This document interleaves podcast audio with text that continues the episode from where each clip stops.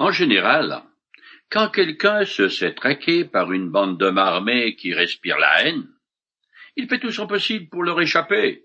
Il s'enfuit ou se cache pour ne pas tomber entre leurs mains. Et ils évitent d'aller dans les lieux qu'il a l'habitude de fréquenter parce que ce sont les premiers endroits où on le cherchera. Ça tombe sous le sens. Eh bien, Jésus fait exactement l'inverse. Il ne change rien à sa façon d'agir et se rend au jardin de Gethsemane selon sa coutume. Il sait pourtant que Judas l'a trahi, qu'on va l'arrêter et l'exécuter, mais il marche courageusement vers l'échafaud, pour ainsi dire, car son heure est venue et c'est la volonté de Dieu. Il faut qu'il devienne l'agneau sacrifié afin de lui faire expiation des péchés du monde. Il fait déjà nuit, et voilà Judas qui arrive à la tête de soldats et de gardes pour se saisir de lui. Je continue à lire dans le chapitre 18 de l'Évangile selon Saint Jean. Jésus s'avança vers eux et leur demanda, Qui cherchez-vous? Ils lui répondirent, Jésus de Nazareth. C'est moi, leur dit-il. Au moment même où Jésus leur dit C'est moi, ils eurent un mouvement de recul et tombèrent par terre. Jésus quitte le cercle de ses disciples et va au-devant de la troupe. Judas lui donne alors euh, son perfide baiser. La tension est forte et Jésus surprend la bande armée en déclarant avec majesté C'est mort.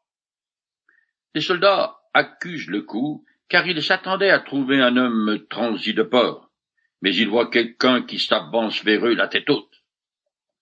Même en ces heures sombres où il va devenir le sacrifice, Jésus se présente comme le Seigneur de gloire par sa prestance et sa voix qui commande l'autorité. D'ailleurs, l'éclat de sa majesté les bouscule au point où ils tombent les uns sur les autres. Littéralement, Jésus a répondu Je suis, qui est un titre de la divinité, car c'est le nom que Dieu a donné à Moïse et d'où vient l'Éternel celui qui est. Plusieurs passages prophétiques sont en train de s'accomplir. J'en cite deux. Qu'il soit honteux, déshonoré, ceux qui en veulent à ma vie, qu'ils soient déboutés et reculent ceux qui projettent mon malheur, qu'ils soient couverts de honte, remplis de confusion, ceux qui en veulent à ma vie, qu'ils battent en retraite, qu'ils soient déshonorés, ceux qui se réjouissent de mon malheur. Je continue le texte. Une seconde fois, il leur demanda Qui cherchez-vous? Jésus de Nazareth, répétèrent-ils. Je vous ai dit que c'était moi, reprit Jésus. Puisque c'est moi que vous venez chercher, laissez partir les autres. En tant que bon berger, Jésus donne sa vie pour ses brebis et n'en perd aucune. Il est vrai que les disciples prendront la fuite et seront dispersés, mais aucun ne fut arrêté. Normalement, ils auraient dû l'être, car légalement, ils étaient complices d'un criminel. Mais ils ne furent même pas entendus comme témoins parce que la procédure habituelle ne fut pas suivie, et les chefs religieux n'avaient que faire du menu fretin. Je continue. Simon-Pierre, qui avait une épée, la dégana en donnant un coup au serviteur du grand prêtre et lui coupa l'oreille droite. Ce serviteur s'appelait Malchu. Jésus dit à Pierre, Remets ton épée au fourreau. Ne dois-je pas boire la coupe de souffrance que le Père m'a destinée? Pierre avait promis qu'il mourrait pour Jésus, et courageusement, il passe à l'attaque. Il a essayé de couper la tête de ce malchu, mais il était plus habile à la pêche qu'à la guerre. Luc et Jean précisent tous deux que l'oreille droite fut tranchée. Mais Luc ajoute que le Seigneur l'a guéri, ce qui est un témoignage d'amour à l'égard de ses ennemis. La loyauté aveugle de Pierre était touchante, mais son zèle est mal placé. C'est un peu comme une religion dépourvue de la vérité. Elle égare les hommes. La voix de Jésus n'est pas celle de la violence, mais de l'obéissance au plan de Dieu. Plus tôt dans la soirée, Jésus a déjà fait des reproches à son apôtre qui ne voulait pas se laisser laver les pieds. Maintenant, il le sermonne parce qu'il n'a pas toujours compris et accepté que son maître doit mourir. Pierre est sincère, mais sans discernement spirituel. Soit dit en passant, il est étonnant que Pierre n'a pas été emprisonné suite à son action. Mais dans la souveraineté divine, il ne pouvait l'être parce que Jésus avait solennellement promis Je n'ai perdu aucun de ceux que tu m'as donnés. Jésus seul doit subir le jugement de Dieu et boire la coupe de sa colère. Il sait parfaitement qu'il doit passer par la croix à cause des péchés des hommes, le mien et le vôtre. Il faut qu'il en soit ainsi, car c'est le plan souverain de Dieu, arrêté dès avant la création du monde.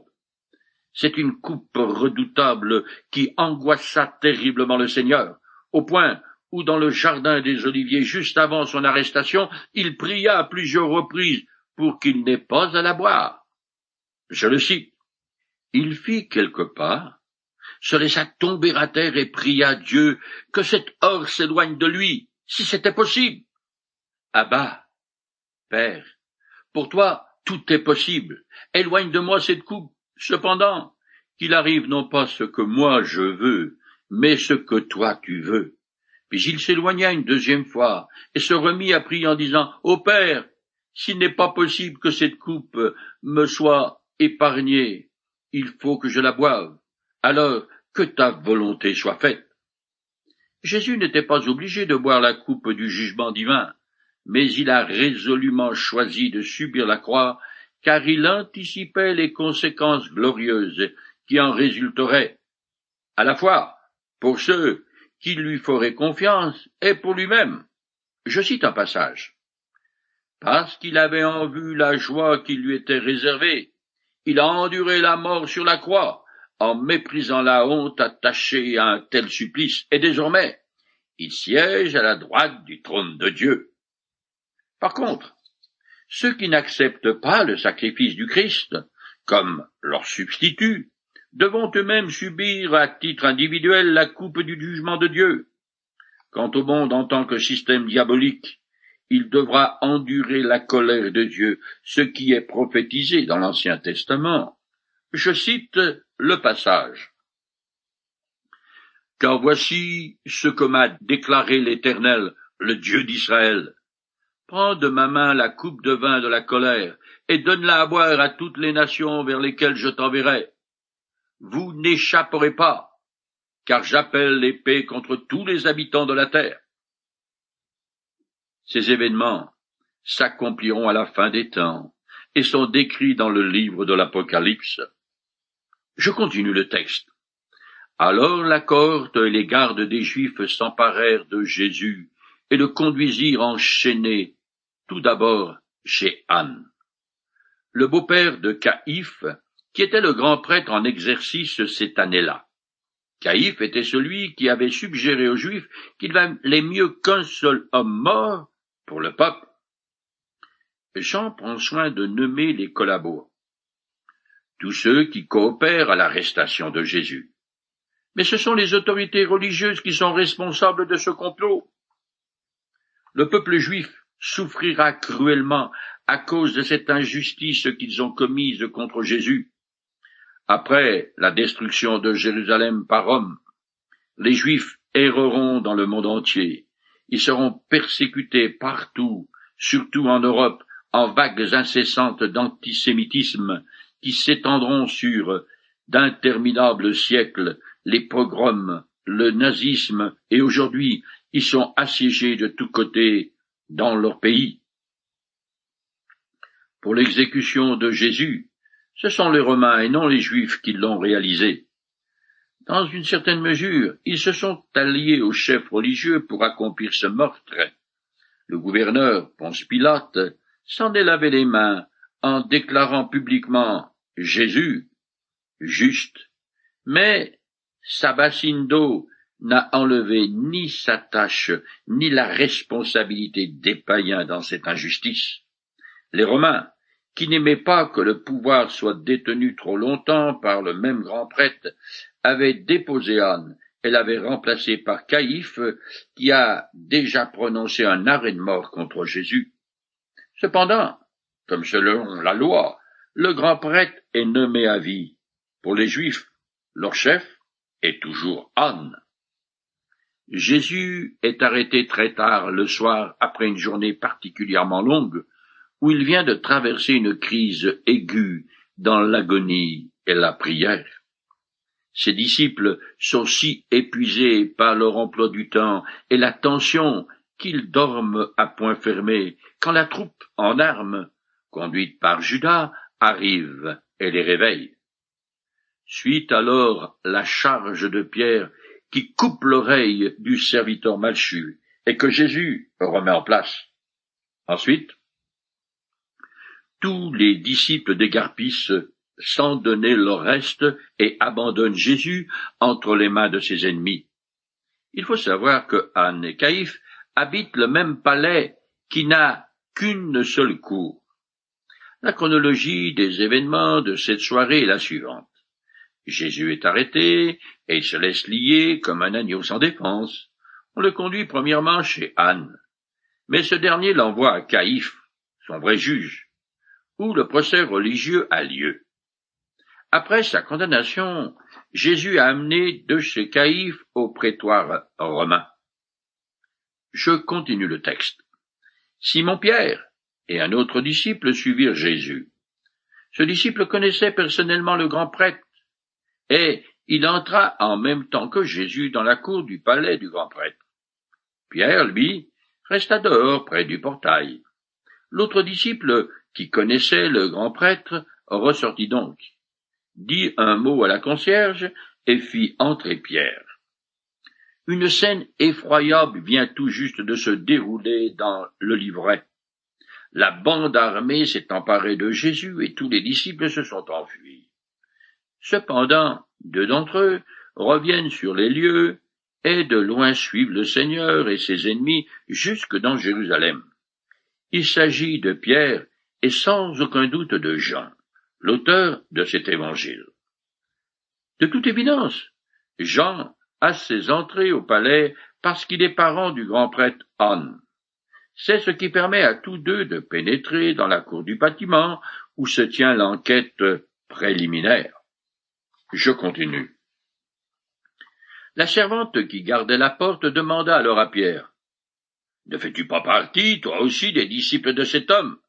Non, lui répondit-il. Je n'en suis pas.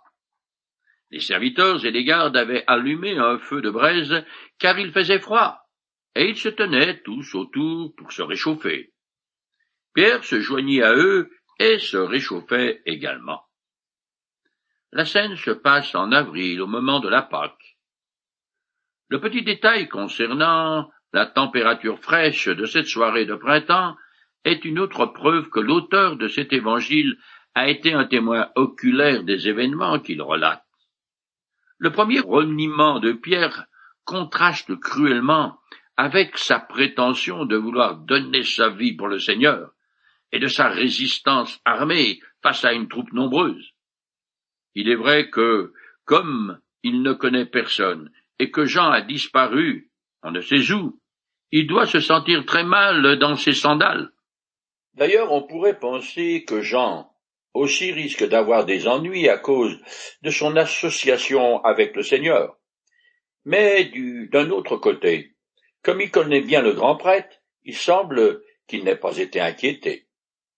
Le premier reniement de Pierre a lieu pendant la comparution de Jésus devant Anne, et les deux autres environ une heure après. Et alors qu'il est devant Caïphe, ce délai a donné à Pierre du temps pour réfléchir, ce qui aggrave singulièrement sa faute. Je continue. Dans ce comté, le grand prêtre commença à interroger Jésus sur ses disciples et sur son enseignement. Jésus lui répondit, J'ai parlé ouvertement devant tout le monde j'ai toujours enseigné dans les synagogues et dans la cour du temple, où tout le monde se réunit. Je n'ai rien dit en secret. Pourquoi donc m'interroges-tu? Demande à ceux qui m'ont écouté comment je leur ai parlé. Ils savent fort bien ce que j'ai dit. Jean reprend son récit, et c'est donc Anne qui interroge Jésus. L'enquête préliminaire à laquelle Jésus est soumis est comparable à ce qui se passe quand une personne vient d'être arrêtée et qu'elle est conduite au poste de police. Jésus fait remarquer qu'il n'appartient pas à une organisation secrète, car il parlait ouvertement dans les lieux publics, et l'enseignement qu'il dispensait en privé n'était pas différent que celui qu'il donnait aux foules. Tout le monde sait ce qu'il disait, de sorte que cet interrogatoire est inutile. En disant Demande à ceux qui m'ont écouté, Jésus veut que la procédure légale de mise en examen soit respectée. Il sous-entend ainsi que si les autorités religieuses ont quelque chose à lui reprocher, ils doivent produire des témoins et prouver qu'il est coupable de quelque faute. Je continue.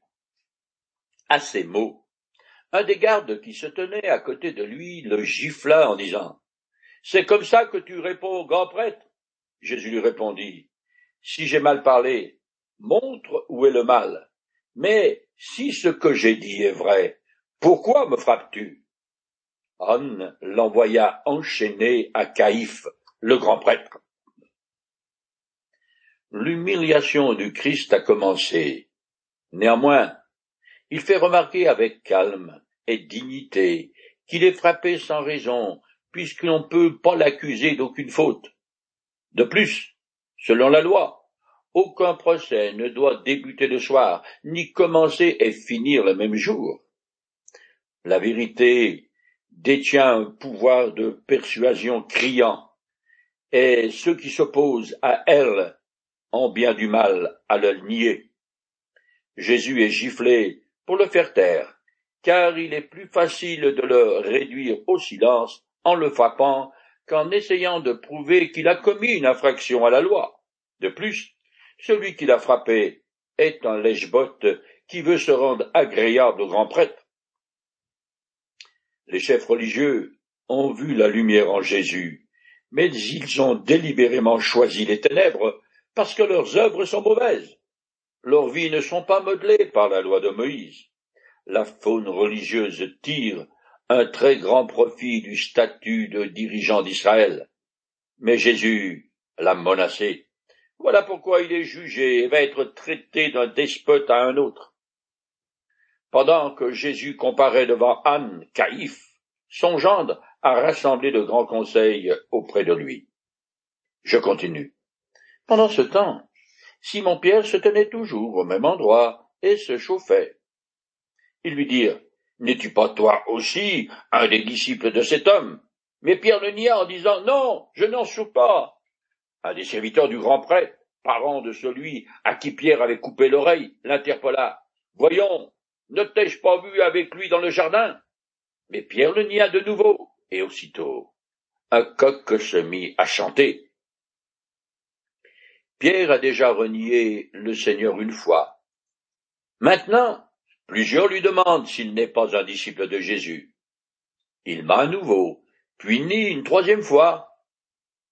Précédemment, toute la troupe en armes est venue arrêter le Seigneur. Lui, il a décliné son identité trois fois pour protéger les apôtres. Il a dit, c'est moi. Je vous ai dit que c'était moi, puisque c'est moi. Pierre, par contraste, a menti trois fois sur son identité pour sauver sa peau. Il n'a pas d'excuse. Mais il faut aussi se mettre à sa place. En effet, le troisième personnage qui interpelle Pierre respire la menace et la vengeance, vu qu'il est parent de celui qui s'est fait couper l'oreille. Les quatre évangiles relatent cette défection parce que c'est une grosse tâche. Les autres évangiles mentionnent qu'au chant du coq, Pierre prend conscience de sa lâcheté. Je lis un passage.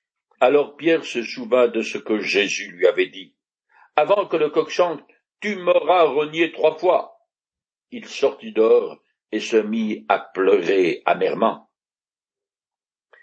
Ce triste incident est aussi un réconfort pour nous, car, après sa résurrection, le Seigneur a restauré Pierre, ce qui montre que quoi que j'ai pu faire de mal, je peux toujours être pardonné.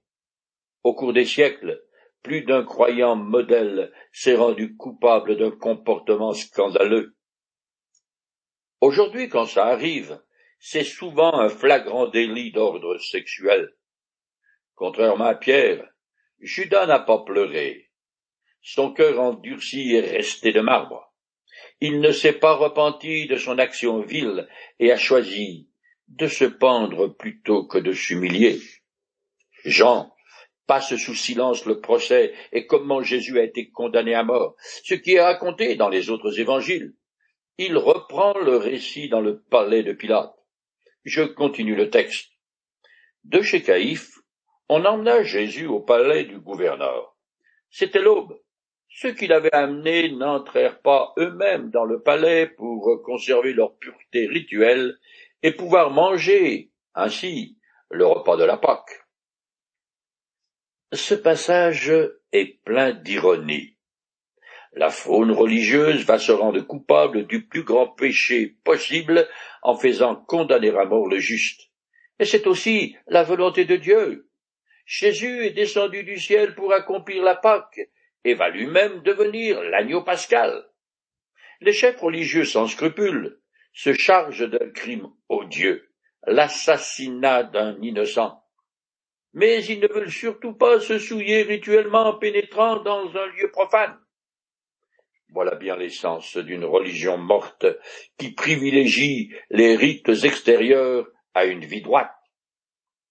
La majorité de ceux qui participèrent aux croisades étaient des vauriens, des assassins, qui commirent rapines, crimes et viols tout au long de leur périple.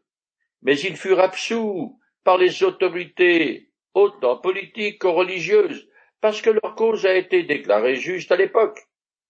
Ici, les Juifs vont rester dehors, et c'est Pilate qui fait les allées-venues entre Jésus qui est à l'intérieur du palais et la faune religieuse à l'extérieur. Je continue le texte. C'est pourquoi Pilate sortit du palais pour les voir et leur demanda De quoi accusez-vous cet homme? Ils lui répondirent S'il n'avait rien fait de mal, nous ne te l'aurions pas livré. Reprenez-le, répliqua Pilate, et jugez-les vous-même d'après votre loi. Mais ils lui répondirent nous n'avons pas le droit de mettre quelqu'un à mort. Dans les provinces de l'Empire, Rome laissait une grande liberté aux populations locales. Les Israélites avaient donc le droit de vie selon la loi de Moïse. Mais les chefs religieux n'ont pas le droit de mettre à mort un criminel. Ils peuvent l'excommunier ou le condamner au fouet ou à la prison. Voilà pourquoi ils traînent Jésus devant le gouverneur qui seul est habilité à prononcer la peine capitale. Habituellement, Pilate résidait à Césarée, mais il venait à Jérusalem lors des grandes fêtes afin de maintenir l'ordre. Il avait le plus grand mépris pour les religieux qui, de leur côté, le haïssaient. Cependant, Pilate les craignait à cause des accusations qu'il pouvait aller porter contre lui à Rome. Pilate sait que Jésus est très populaire. Et il s'est vite rendu compte que c'est par jalousie que les chefs religieux veulent se débarrasser de lui. En conséquence, il n'acquiesce pas tout de suite à leurs requêtes et demande des preuves. On distingue quatre phrases dans sa tractation. D'abord, les Juifs demandent à Pilate de confirmer sans examen leur sentence. Mais il s'y refuse. Alors il prononce une accusation politique. Jésus s'est fait roi. Pilate juge qu'elle n'est pas fondée et tente deux fois de le délivrer. Jésus. En troisième lieu, les Juifs avancent un grief religieux. Jésus dit être le Fils de Dieu. Pilate s'efforce alors encore davantage de délivrer Jésus. Finalement, les Juifs fous d'orage, font usage de l'intimidation personnelle et réussissent ainsi à faire plier la conscience du gouverneur. Mais ils paieront très cher leurs méfaits.